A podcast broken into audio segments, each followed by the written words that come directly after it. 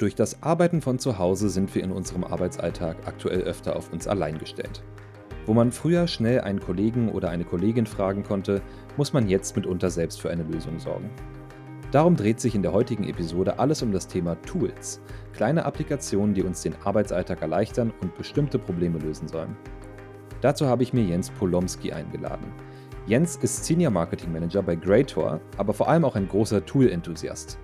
Auf LinkedIn veröffentlicht er regelmäßig Tool-Updates und auf seiner Website jens.marketing hat er alle seine Lieblingstools aufgelistet und kategorisiert. Zusammen haben wir uns heute 15 Tools herausgesucht, die wirklich weiterhelfen. Wer wissen will, warum ich fast als Gurke in einem Call mit einem Marketingpartner gelandet bin, sollte bis zum Ende zuhören. Mein Name ist Marvin Hinze und ich führe euch durch diese Episode von The Digital Help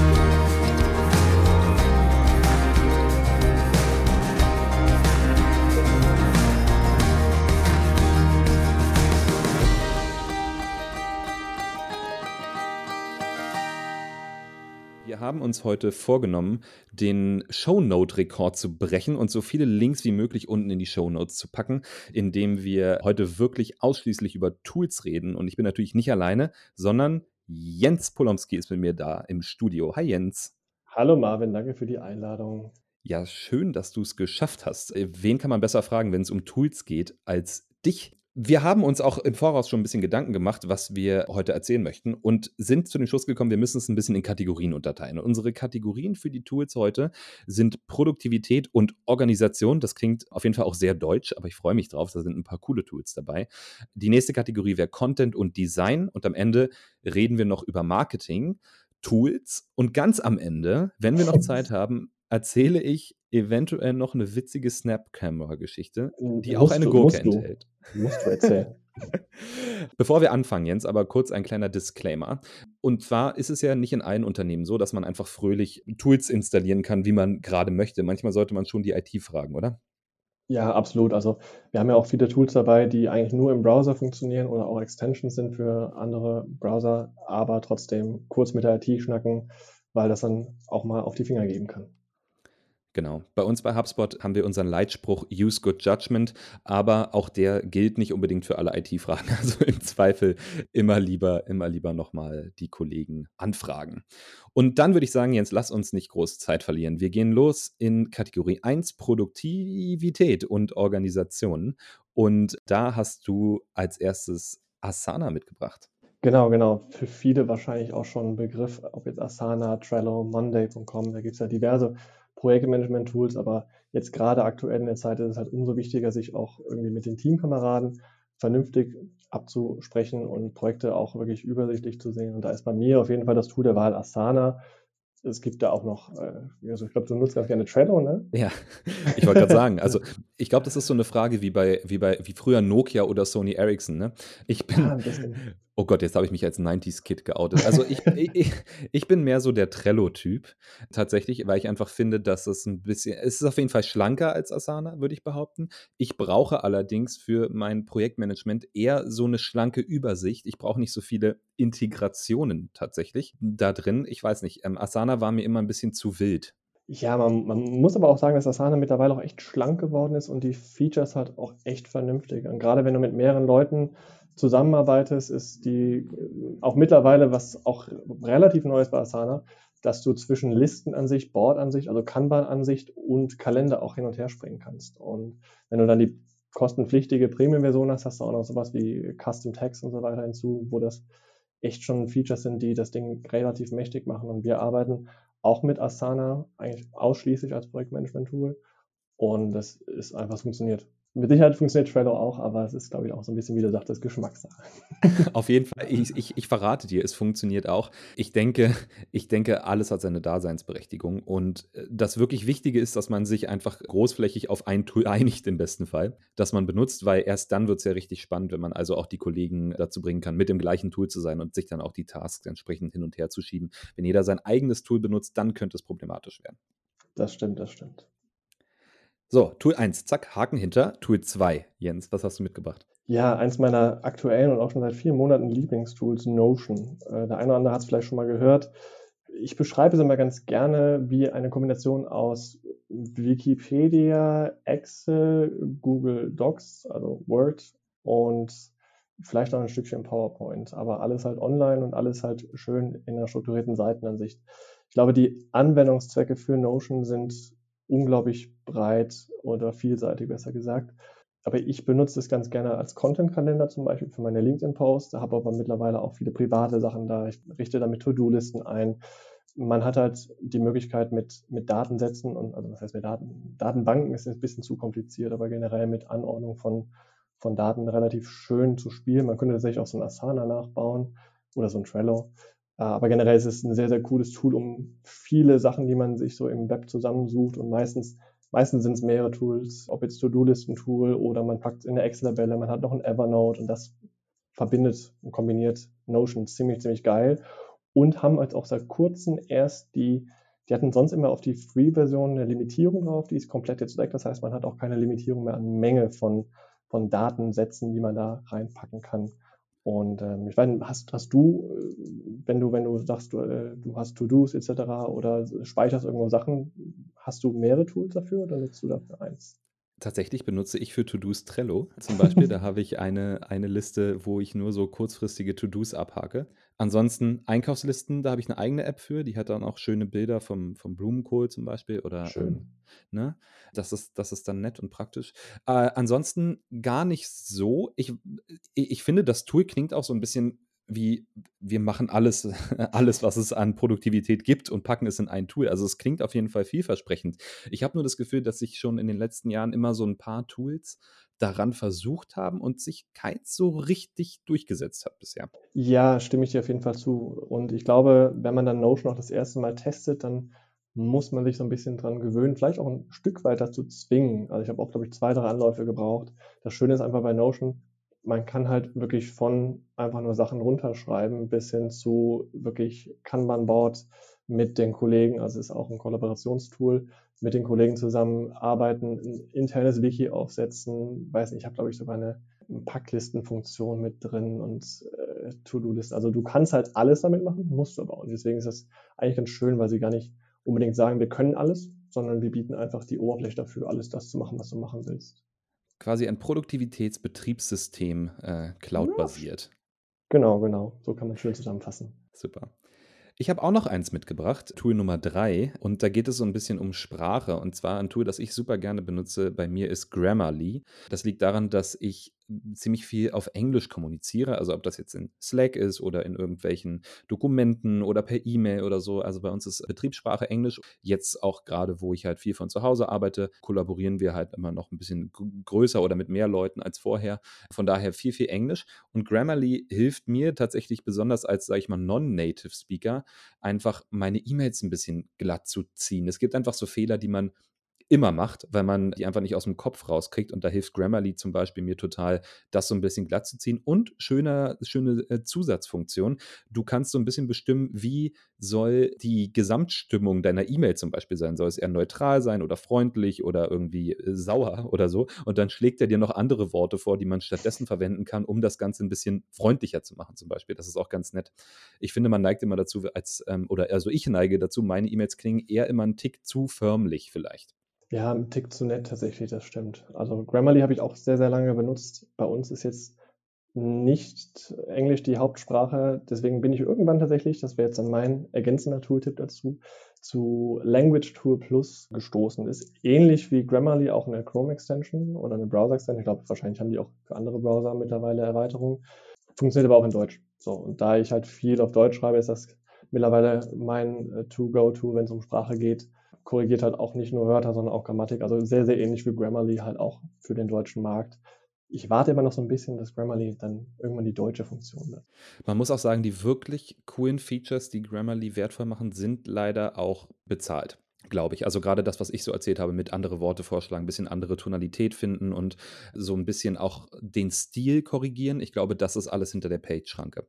Muss man auch offen dazu sagen. Ansonsten fürs Übersetzen, viele nehmen ja den Google Translator. Falls es jemand noch nicht kennen sollte, empfehle ich gerne immer DeepL, also wie tiefes L. Das ist ein, das ist ein deutsches Unternehmen, die haben einen Algorithmus geschrieben, der, wie ich finde, extrem gut funktioniert und dem man auch ganze, der quasi auch Satzzusammenhänge versteht von Sätzen, die hintereinander kommen bekommen und das funktioniert wirklich sehr, sehr gut. Also gerne mal ausprobieren. Definitiv zu DeepL kann man auch noch sagen, es ist übrigens ein Kölner Unternehmen, auch sehr cool. Ah. Ja, und die haben auch eine Windows- und Mac-App. Das heißt, über, ich glaube, bei, bei, ich bin Windows-Nutzer, Steuerung C und wenn man dann Steuerung CC macht und das Ganze doppelt drückt, öffnet sich automatisch mit dem Inhalt der Zwischenablage die DeepL-App und ja, dann geht das Übersetzen fleißig los. Und, aber wie du schon sagtest, die Qualität ist enorm, das ist genial, dass er auch einfach mit Satzzusammenhängen arbeiten kann. Und man kann sogar, das ist dann auch diese nach der Page-Schranke, du kannst sogar komplette Word-Dokumente hochladen. Und Ach, dann, das wusste ich zum Beispiel gar nicht. Das ist genau. natürlich äh, ja, sehr praktisch, wenn man was lokalisieren will. PowerPoint ähm, geht auch und halt Word-Dokumente, das heißt einfach irgendwelche Arbeiten hochjagen und dann kriegst du es halt übersetzt wieder dazu, aber kostet halt. Du hast mir hier was in die Liste geschrieben vorher. Also man muss dazu sagen, Jens Ziel war es, möglichst Tools zu finden, die ich auch noch nicht kenne, um mich hier im Podcast live bloßzustellen. Und ich hoffe, das bei dem, ich. Ja, das, das nicht so schwer, sagst du genau. Ähm, und beim nächsten musste ich tatsächlich auch nachgucken. Das ist nicht das Einzige. Bei vielen Tools musste ich nachgucken. Aber das fand ich auch sehr, sehr praktisch. Super viele Anwendungsfälle. Blaze Today. Genau. Uh, Blaze Today, da ich sehr, sehr aktiv auf LinkedIn bin, sehr viel mit Leuten versuche wirklich auch zu schreiben, nicht einfach nur Kontakte hinzuzufügen, ist es halt irgendwann so, dass man immer denselben Kram schreibt. Und da habe ich mich dann natürlich auf einer auf ein Tool äh, auf die Suche gemacht, was mir die Arbeit so ein bisschen erleichtert. Und es, es gibt auch für, für Betriebssysteme, gibt es so Textvorlagentools.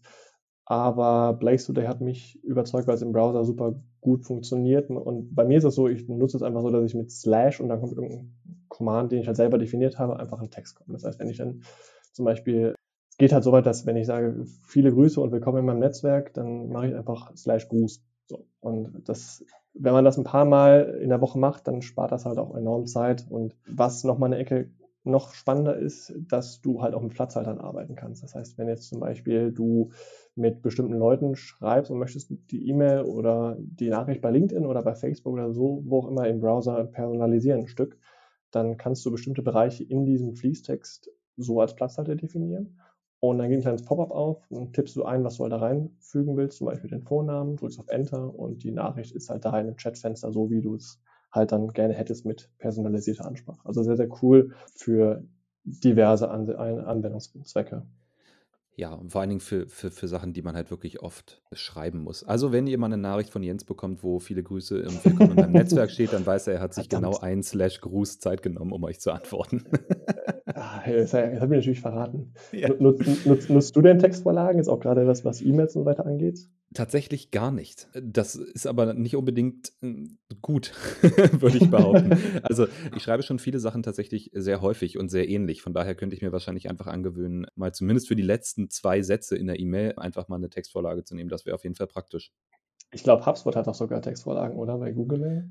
HubSpot hat Textvorlagen auf jeden Fall. Auch gerade für den, für den Sales-Bereich wichtig. Da geht es dann auch noch ein bisschen tiefer in die Automatisierung von E-Mails rein, sozusagen, und in die Personalisierung auch. Aber ja, wir haben auch Textbausteine für Sales, für, auch für den Service-Bereich zum Beispiel. Sehr praktisch, wenn man im Chat sitzt und mit jemandem schreibt, dann braucht man die auf jeden Fall. Vielen Dank für die kleine Erwähnung. Sehr gerne. Ich meine, das ist ja auch der HubSpot-Podcast. äh, ich würde da mal weiterspringen. Ja, bitte. Wenn es in Ordnung ist. Tatsächlich ein, ein Tool, was ich erst seit zwei Monaten oder sowas nutze. Es gibt ähnliche Ableger, aber irgendwie bin ich jetzt bei dem hängen geblieben. Und zwar Stack äh, gibt es unter der Domain getstack.app und ist so ein bisschen wie der zweite Browser. Und aber zwar ist es nicht so, dass du mehrere Tabs offen hast, sondern du hast die Fenster oder die Browserfenster tatsächlich nebeneinander und scrollst dann quasi von links nach rechts und da kannst du halt dir verschiedene Workspaces aufsetzen, wo du halt dann einfach Fenster nebeneinander hast. Gerade aktuell, ich meine, die Bildschirme werden immer breiter tendenziell, nicht höher. Und da ist es dann ganz cool, auf, auf einem großen Bildschirm drei, vier, vielleicht fünf Seiten, die du dann vielleicht auch häufiger benutzt, die immer aus sein müssen, einfach auf einen Blick zu haben. Ich zum Beispiel nutze es ganz gerne für mein, für meine News-Übersicht tatsächlich. Also ich habe dann Twitter auf, vielleicht auch eine Twitter-Liste, äh, Product Hunt, ähm, was habe ich noch? So, so ein paar Sachen, wo ich weiß, okay, da kommen irgendwie Sachen, die mich interessieren. Die sind immer auf. Im Browser würde es halt einfach stören, wenn das halt während den Arbeitstabs halt irgendwie rumschwirrt. Und dann habe ich tatsächlich das einfach ausgelagert in eine andere App. Ja, als ich die App aufgemacht habe, um, um, um zu gucken, was du in die Liste geschrieben hast, äh, dachte ich, das ist tatsächlich immer so eine App, die macht nicht einfach nur ähnliche Sachen und vielleicht andere Funktionen, sondern die denkt einfach ein bestimmtes Thema neu. Das fand ich sehr angenehm. Also ähm, äh, man muss sich da ein bisschen reindenken, glaube ich, wie diese, wie diese Art Browsing funktioniert und wie man das für sich anwenden kann. Aber ich fand schön, dass es sowohl vom Design als auch von der Funktionalität einfach was komplett anderes war. Absolut, absolut. Und jedes Update wird auch von dem Entwicklerteam, was glaube ich relativ klein ist, extrem gefeiert. Also die, äh, die zeigen, glaube ich, jedes neue Feature irgendwie, äh, als wäre es irgendwie ein neuer Raketenstart von Elon Musk. Aber sehr sympathisch alles und dementsprechend auch ein cooles Team, was man dann irgendwie auch mit der Installation der App so ein bisschen unterstützt. Das klingt nett. Apropos cooles Team, wenn ihr auch ein cooles Team habt und euch auch öfter mal hören wollt, dann empfehle ich euch eine App, die heißt Loom.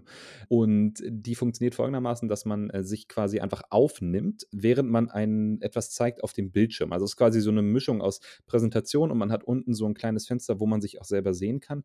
Wir benutzen das sehr, sehr häufig, um einfach schnell zum Beispiel Infos zu verschicken, die zu lange dauern würden, um sie in der E-Mail zu schreiben und die man einfach mal schnell zeigt, hier, das kannst du so und so und so machen, du ziehst das von hier nach da und schreibst da das und das rein und man sieht die Leute halt dazu, man hat einen ganz schnellen persönlichen Bezug. Das dauert zwei Minuten. Also für Tutorials nutzen wir das ganz oft. Wofür nutzt, wofür nutzt du das, Jens? Eigentlich für genau denselben Anwendungszweck. Also wenn man eben mal was zeigen will, ist einfach aktuell so. Ich meine, früher im Büro bist du halt dann irgendwie hinter den gegangen, hast über die Schulter geguckt, hast gesagt, klick mal links, rechts, da und dann bist du dann da, wo du hin willst. Und das fällt einfach jetzt aktuell viel weg. Und da ist Loom halt genial, wie du schon sagtest. Man hat halt irgendwie dann doch eine Person, die halt da irgendwas erzählt und irgendwas erklärt und du siehst halt einfach den Bildschirm und es geht halt einfach schnell. Du musst halt nicht irgendwie eine neue Software öffnen, sonst was. Es integriert sich schön in den Browser rein. Haben, glaube ich, auch sogar eine System-App, aber es geht halt einfach schnell und du kannst schnell was verschicken. Du hast, es wird halt auch direkt hochgeladen, das heißt, du hast einen Link, den du direkt teilen kannst. Du musst nicht irgendwie Videodateien durch die Gegend schicken. Und ich glaube, korrigiere mich, wenn ich da falsch liege, du kannst da, glaube ich, sogar bei dem Aufgenommenen auch kommentieren und so weiter, oder? Du kannst auch kommentieren, hast kleine Emojis dazu, das funktioniert auch gut. Und Passwort geschützt, die äh, Looms natürlich, Stimmt. das ist auch sehr wichtig. Stimmt, auf jeden Fall sehr cool. Und jetzt sind wir schon oh, im letzten Tool für Produktivität und Organisation. Und das ist auf jeden Fall mal äh, was Richtiges für Organisation. Und zwar Reclaim, Jens. Genau, reclaim.ai habe ich auch erst seit, seit einer Woche oder sowas im Einsatz, also auch noch relativ neu bei mir im Tool-Stack. Es organisiert so ein bisschen den Kalender. Und wir haben alle wahrscheinlich, oder viele haben wahrscheinlich dasselbe Problem. Es gibt einen privaten Kalender, es gibt einen beruflichen Kalender. Da gibt es dann irgendwie öfters mal vielleicht nochmal Doppelbuchung. Klar, man kann die dann teilen, aber hinzu kommt dann auch noch, dass man sich vielleicht auch für bestimmte Sachen keine Zeit nimmt und dann hat man dann irgendwie seinen Blocker drin, aber der wird dann überschrieben von einem anderen Termin etc. Und Reclaim ist so ein bisschen, ich glaube, der Slogan ist so ein bisschen, dass man quasi seine Zeit reclaimen kann und man kann Habits erstellen in seinem Kalender. Man kann natürlich seinen privaten, seinen persönlichen Kalender erstmal verbinden, aber die Habits sind, glaube ich, das, was ich ein bisschen hervorheben möchte. Und zwar, wenn man jetzt zum Beispiel sagt, bei mir ist es so, ich bin mega schlecht in wirklich vernünftig Mittagspause, Mittagspause machen. Ähm, bin dann irgendwie so im Flow und denke so, ja, machst du eben noch was und dann ist plötzlich irgendwie drei, vier und dann ist es auch schon keine Mittagspause mehr.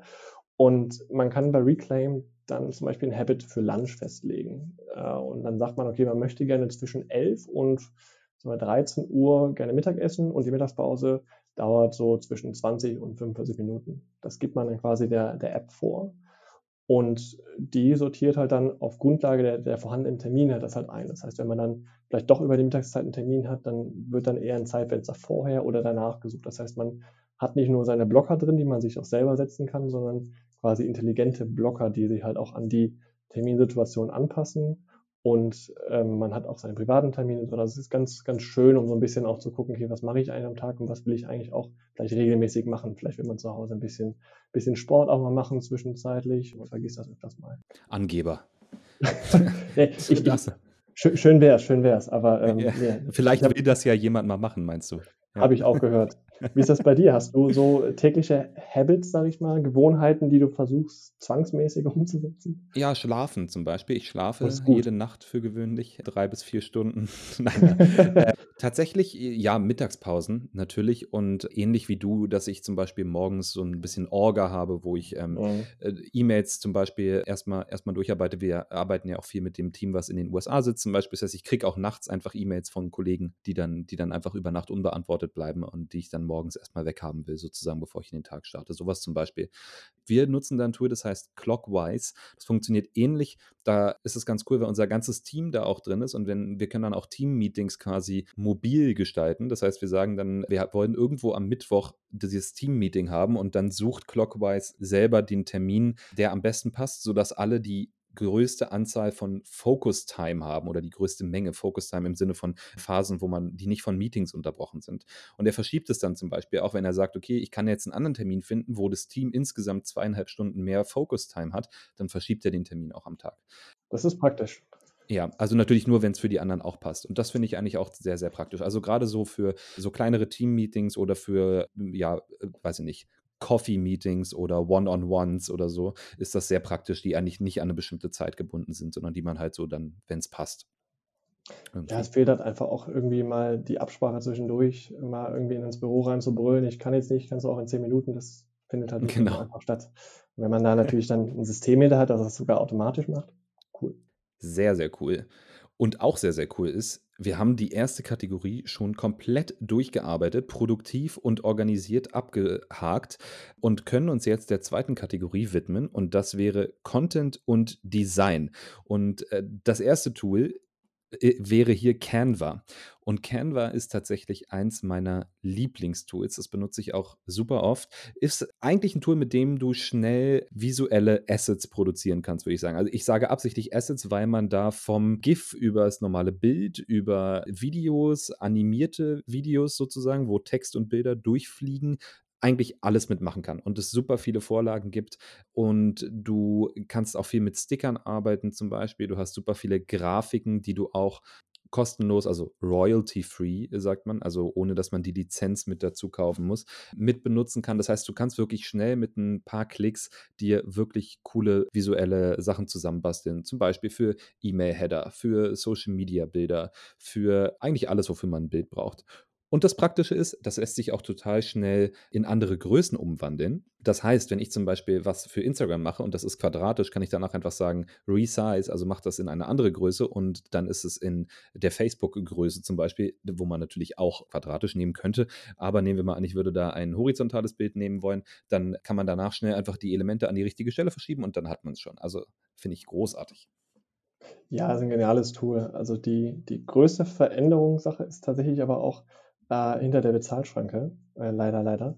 Aber nutzen wir tatsächlich auch und was ich auch nochmal ganz, ganz spannend finde, ist gerade diese Vorlagen- und Template-Funktion, weil du ja auch einfach deine Brand oder deine, deine äh, ja, Marken-Style-Guide äh, festlegen kannst und dann ja auch viele Leute nicht mehr viel zu viele Sachen falsch machen können oder schief gehen können. Das heißt, es können auch Leute, die keine Desi gelernten Designer sind, halt ran und da halt einfach auch was Richtiges machen und bestimmte Dateien oder bestimmte Elemente kannst du auch sperren. Und äh, ja, und für mich einfach praktisch, du hast halt alle Größen einfach da. Das heißt, du musst nicht immer gucken, okay, wie war jetzt irgendwie das perfekte Format für Facebook und das für Instagram und für LinkedIn, sonst was, sondern du wählst einfach das Format aus und ähm, kannst halt da auch dich darauf verlassen, dass es meistens stimmt. Wie oft hast du das schon gegoogelt in deinem Leben? Größe für, äh, für LinkedIn-Posts, Bilder zum Beispiel? Boah, zu, zu, oft tatsächlich. Aber ja. muss, muss man tatsächlich sagen, wenn man dann sowas hat wie Canva, wo man, wo man sich einfach, sag ich mal, darauf verlassen kann, dann ist der Schritt halt, man geht zu Canva und tippt da Facebook ein und dann steht da eine Größe hinter und die wird es schon sein. Weil Canva mittlerweile, ich glaube tatsächlich, Canva ist auch ein australisches Unicorn. Also sieht man dem Tool, finde ich, gar nicht so an, dass das halt so Dimensionen mittlerweile hat, aber es ist schon, schon eine Hausnummer auf jeden Fall. Und jetzt ganz neu, es gibt eine Desktop-App. Das heißt, wenn ihr dann entweder für Windows oder auch für Mac, dann könnt ihr, glaube ich, Sachen sofort auch reinziehen, äh, Grafiken etc. und damit auch direkt dann arbeiten. Das ist nochmal ganz schön und dann hast du es nicht im Browser. Und Fußnote, es gibt auch eine HubSpot-Integration, was für mich natürlich, wir nutzen ja auch selber das Tool, sehr praktisch ist, dass du einfach in der E-Mail zum Beispiel sagen kannst, ich baue mir das Bild in Canva und dann ist es direkt in der E-Mail drin. Das ist auch sehr angenehm. Springt er dann, dann direkt in, springt er in Canva rein oder ist das quasi tatsächlich so iframe-mäßig? Also in der E-Mail wird das dann gemacht? Genau, also das, also du springst nicht in Canva und dann wieder zurück, sondern das funktioniert alles im, im HubSpot-Tool sozusagen. Uh, schön. Muss ich mir mal angucken. Ja, Oh, das nächste Tool. Oh Gott. Wer schon mal ein Bild freigestellt hat, weiß, dass das was ist, was man nie mehr machen möchte. Und äh, Jens hat uns zwei Tools mitgebracht, die genau dieses Problem lösen. Genau, und äh, beide auch tatsächlich österreichische Tools, auch von, von einer Firma, die man oder ich vorher auch noch nie gehört habe. Und zwar einmal den, das Tool remove.bg. BG steht wahrscheinlich für den, äh, den Bereich für Background, ganz praktisch. Mhm. Und wie der Name eigentlich schon sagt, man lädt ein Bild hoch und der stellt es einfach ziemlich perfekt frei. Also ich glaube, klar, wenn man dann irgendwie äh, das typische, das, die Hassfreistellung ist immer sowas wie Haare oder sowas. Mhm. Aber selbst da ist es mittlerweile echt, echt gut geworden. Und man lädt es einfach hoch und dauert ein paar Sekunden und das Ding ist halt freigestellt. Du hast halt auch komplizierte Hintergründe, sehr, sehr schnell entfernt, mega praktisch. Und von derselben Firma gibt es unscreen.com eigentlich dasselbe nur für Videos und GIFs. Das heißt, also ich war sehr, sehr überrascht, muss ich ehrlich sagen. Ich habe bei Unscreen auch mal ein GIF hochgeladen. Sehr, sehr um, unruhiges GIF auch. Und es war einfach extrem gut freigestellt. Hat mich echt gewundert, wie schnell das auch einfach funktioniert. Und jetzt muss man sich mal vorstellen, wenn man das wirklich per Hand hätte machen wollen, ein GIF freizustellen oder ein Video, wie viele Stunden man damit beschäftigt ist. Wenn du überlegst, was, das, was der Output dann ist, dann postest du es irgendwie auf Social Media und saßt aber irgendwie drei Stunden dran, das Ding freizustellen. Ja. genau, Kosten-Nutzen-Rechnung muss stimmen. Von daher sehr, sehr schöne Tools. Beide auch free, ne? Genau, genau. Es gibt, glaube ich, bei beiden auch eine Pro-Version. Ich glaube, auch wenn du dann eine bessere Auflösung haben willst, etc., wenn du dann vielleicht das freigestellte Bild auch drucken möchtest, irgendwie mit 300 dpi und so weiter, ich glaube, dann kommt dann irgendwann, irgendwann wollen die halt auch mal Geld verdienen. Aber so diese grundsätzlichen Funktionen sind kostenlos. Was ja auch prinzipiell okay ist, wenn äh, Unternehmen auch an irgendeinem Punkt mal Geld verdienen wollen. ja, ist okay, aber ein bisschen Zeit. Das nächste Tool, das kannte ich tatsächlich vorher nicht und das, äh, ja, bitte hilf uns. Flix, Flixier, was ist das? Flixier, äh, ja, wo wir gerade bei, bei Videos und GIFs waren, kommt dann das nächste Videotool. Ich bin selber kein Videograf, habe nichts so generell mit Videos am Hut. Wenn dann schon mal bei LinkedIn mal ein Video hochzuladen, was irgendwelche Features beleuchtet oder abdeckt, das ist so das höchste der Gefühle. Aber selbst da möchte ich dann mal was schneiden, mal was vorne wegnehmen irgendwie oder mal Videos zusammenfügen. Und da kommt Flix ja tatsächlich mir extrem gelegen. Ihr könnt es euch eigentlich so vorstellen wie, wie Adobe Premiere oder eine professionelle Videoschnittfunktion. Natürlich nicht so krass, aber schon mit einer Timeline und Funktionen für Übergänge etc. Nur komplett im Browser. Das heißt, ihr braucht keine krasse äh, Hardware jetzt irgendwie mit vernünftiger Grafikkarte, sondern ihr könnt A angefangen Videomaterial von Google Drive, von Dropbox direkt in Flixier hochladen. Das heißt, ihr müsst es gar nicht erst runterladen und dann wieder hochladen. Das entfällt komplett auch. Nochmal Zeit, die, die man spart. Dann schneidet ihr das ganz bequem im Browser. Und das ist jetzt so mein persönliches Highlight. Man rendert halt einfach im Browser. Man, man sagt dann, ja, ich bin jetzt fertig mit dem Video, bitte rendern und dann auch optional direkt bei YouTube hochladen. Macht den Rechner zu und das Ding wird halt in der Cloud gerendert und irgendwann kriegst du eine E-Mail, die dir sagt, dein Video ist fertig. Und das finde ich, ist bei mir auf jeden Fall so ein Aha-Moment gewesen. Und ich dachte, boah, ist das geil. Das weiß man natürlich auch mal zu schätzen, wenn man mal mit einem Computer, der nicht unbedingt dafür ausgelegt ist, versucht hat, ein Video zu rendern. Und dann klingt das, als wenn irgendwie eine, eine 747 startet und der ist einfach für drei Stunden nicht zu gebrauchen. Dann weißt du, na gut, vielleicht ist das gar nicht schlecht, das äh, in die Cloud aus, äh, auszusourcen. Ja, und man, man, muss auch sagen, also bei mir ist es auch so, ich bin auf einer Windows-Maschine unterwegs und den Movie Maker nutze ich jetzt nicht, ich weiß gar nicht, ob es den überhaupt noch gibt, aber generell habe ich halt immer irgendwie so ein Tool gehabt auf dem Rechner, der, dass das Videos schneiden konnte so ein bisschen. Und ich habe den Namen immer vergessen, weil ich das irgendwie alle drei Monate mal gebraucht habe. Und dann war dann so, okay, wie hieß das jetzt, irgendwas mit Video, irgendwas mit Cut. Und ich habe es einfach nie gefunden. Und das Flix hier kann man sich ganz gut merken, vor allem habe ich jetzt auch in der letzten Zeit relativ viel darüber geredet. Und es ist einfach ein Bookmark, fertig, äh, man ist sehr, sehr schnell drauf, definitiv, wenn man irgendwas ein bisschen mit Video macht, absolute Empfehlung. Super. Wir haben über Canva geredet, wir haben über Hintergründe geredet, wir haben über Videobearbeitung geredet und ich glaube, da haben wir schon mal einen relativ großen Teil von Content und Design auf jeden Fall abgehakt. Ansonsten immer noch mal die Empfehlung, Jens auch auf LinkedIn zu folgen, um seine Tooltips abzugreifen. Da gibt es dann noch mehr Content und Design manchmal an Tools. Und dann haben wir eigentlich noch Zeit, uns unserem letzten Punkt zuzuwenden. Das sind Marketing-Tools. Lieber Jens, Yay! Und da muss man natürlich erstmal kurz ganz leise HubSpot flüstern. Nein, aber ich weiß, dass ihr, ich weiß, dass ihr auch mit HubSpot arbeitet. Tatsächlich arbeiten wir bei HubSpot ja auch mit HubSpot und ich habe auch vorher schon mit HubSpot gearbeitet. So, jetzt haben wir genug HubSpot gesagt.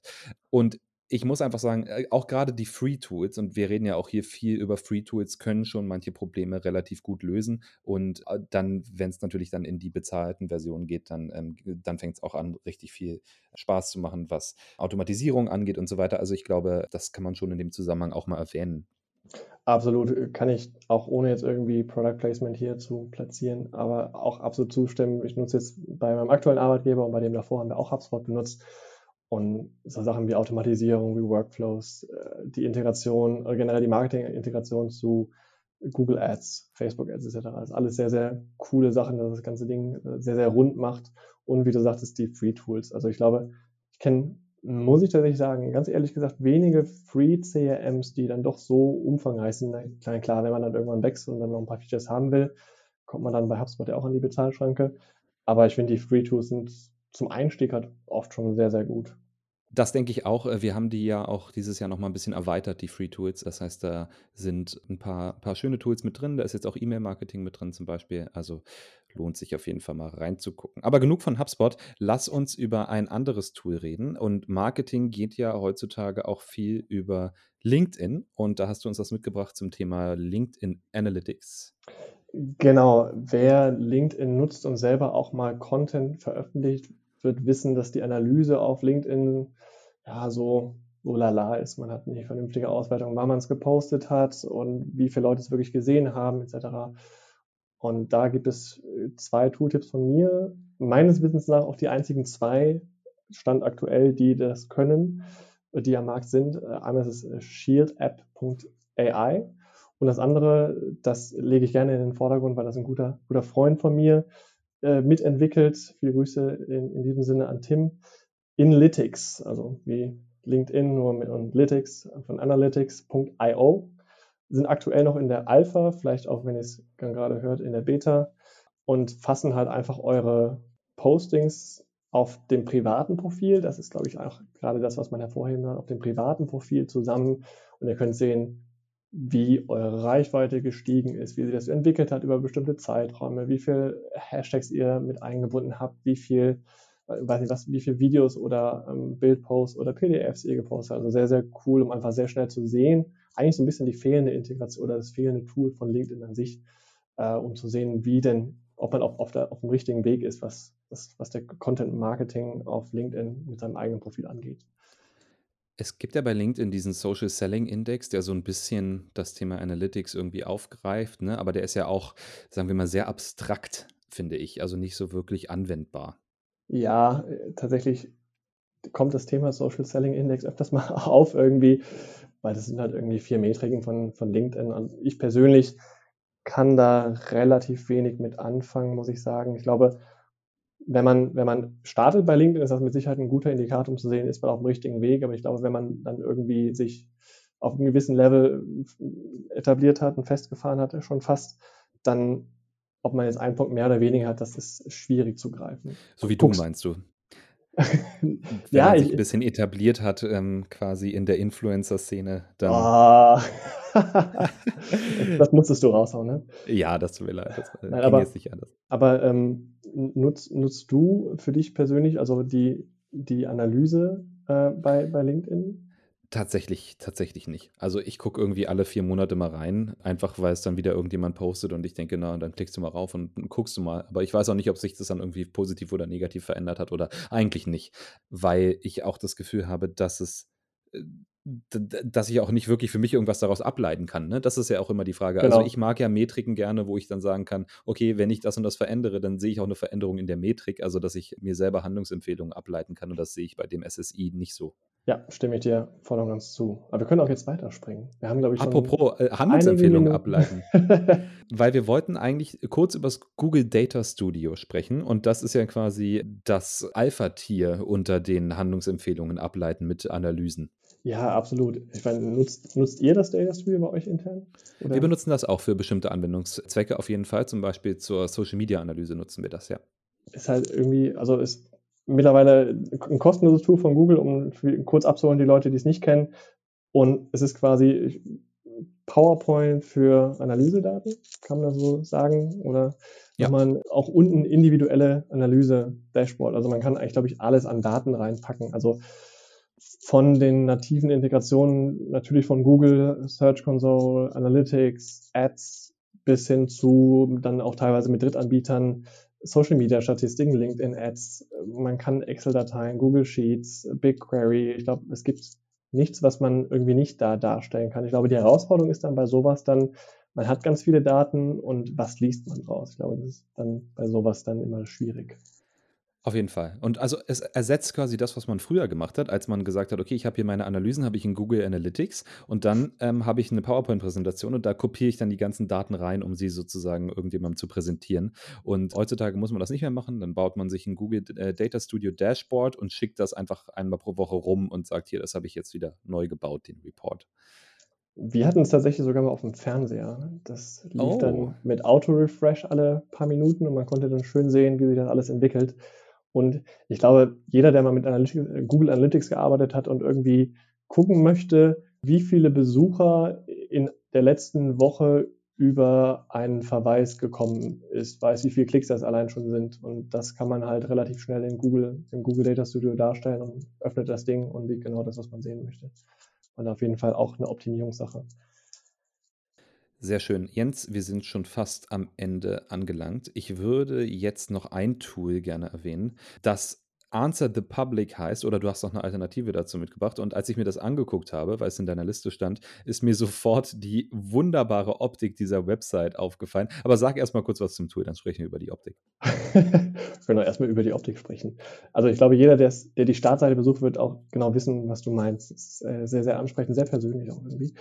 Generell, wenn ihr auf der Suche nach, nach Keywords seid oder generell nach Fragestellungen, die so im Web kursieren, wenn man über irgendwas schreiben möchte und man möchte vielleicht auch so grob wissen, was, was stellen sich Leute eigentlich im Internet so für Fragen über das Thema, über das ich schreibe, sei es jetzt Hundefutter oder, weiß nicht, Kabelreceiver oder CRM-Lösungen vielleicht auch. Bieten, bietet das Tool answerthepublic.com und also ask, also auch gefragt.com quasi, bieten eine sehr, sehr einfache und kostenlose Keyword Research Möglichkeit an. Beide stützen sich da auf öffentliche Daten von Google. Das heißt, was die Leute da bei Google suchen, wird auch in dem Tool in angezeigt, aber alles ein bisschen plakativer, ein bisschen besser zu greifen und dann generell, wenn es Richtung Content-Erstellung geht, sehr, sehr schönes Tool, um da einfach auch einen Überblick über, über so Themencluster zu, zu kreieren.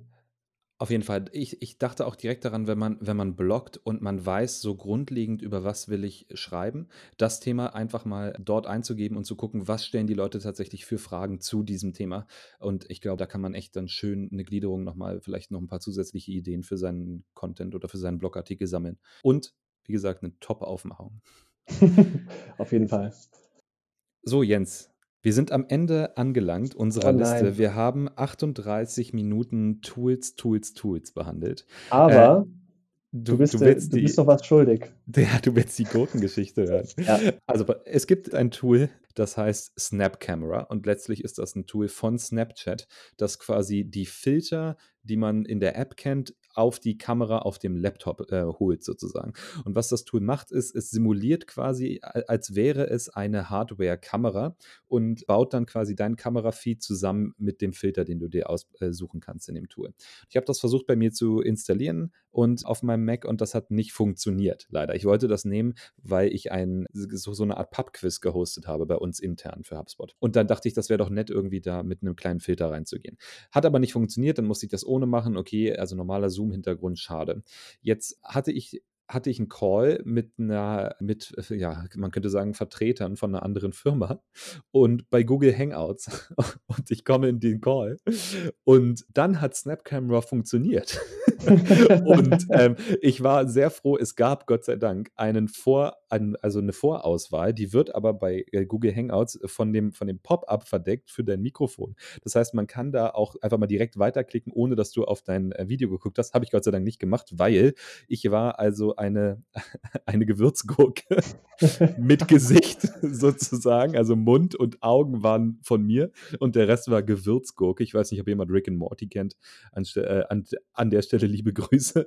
Auf jeden Fall war ich Pickle Marvin und ich wäre wirklich fast in den Call. Ich war schon auf dem Knopf und ich habe es im letzten Moment nicht gemacht. Aber ich dachte dann auch, das wäre mal ein Eisbrecher, oder? Wenn du als Absolut. Gurke einfach in den Call kommst. Ich, ich hatte tatsächlich auch beim Einsatz und hatte dann, gibt es einen Filter, der nicht so krass ist wie eine Gurke, aber du hast einfach eine Katze auf dem Kopf. Das ist auch sehr sympathisch, vor allem wenn du dann einfach auch selber so tust, als wäre nichts und dann irgendjemand sagt, äh, du Jens, äh, das ist eine Katze auf dem Kopf. Und Nö, nö.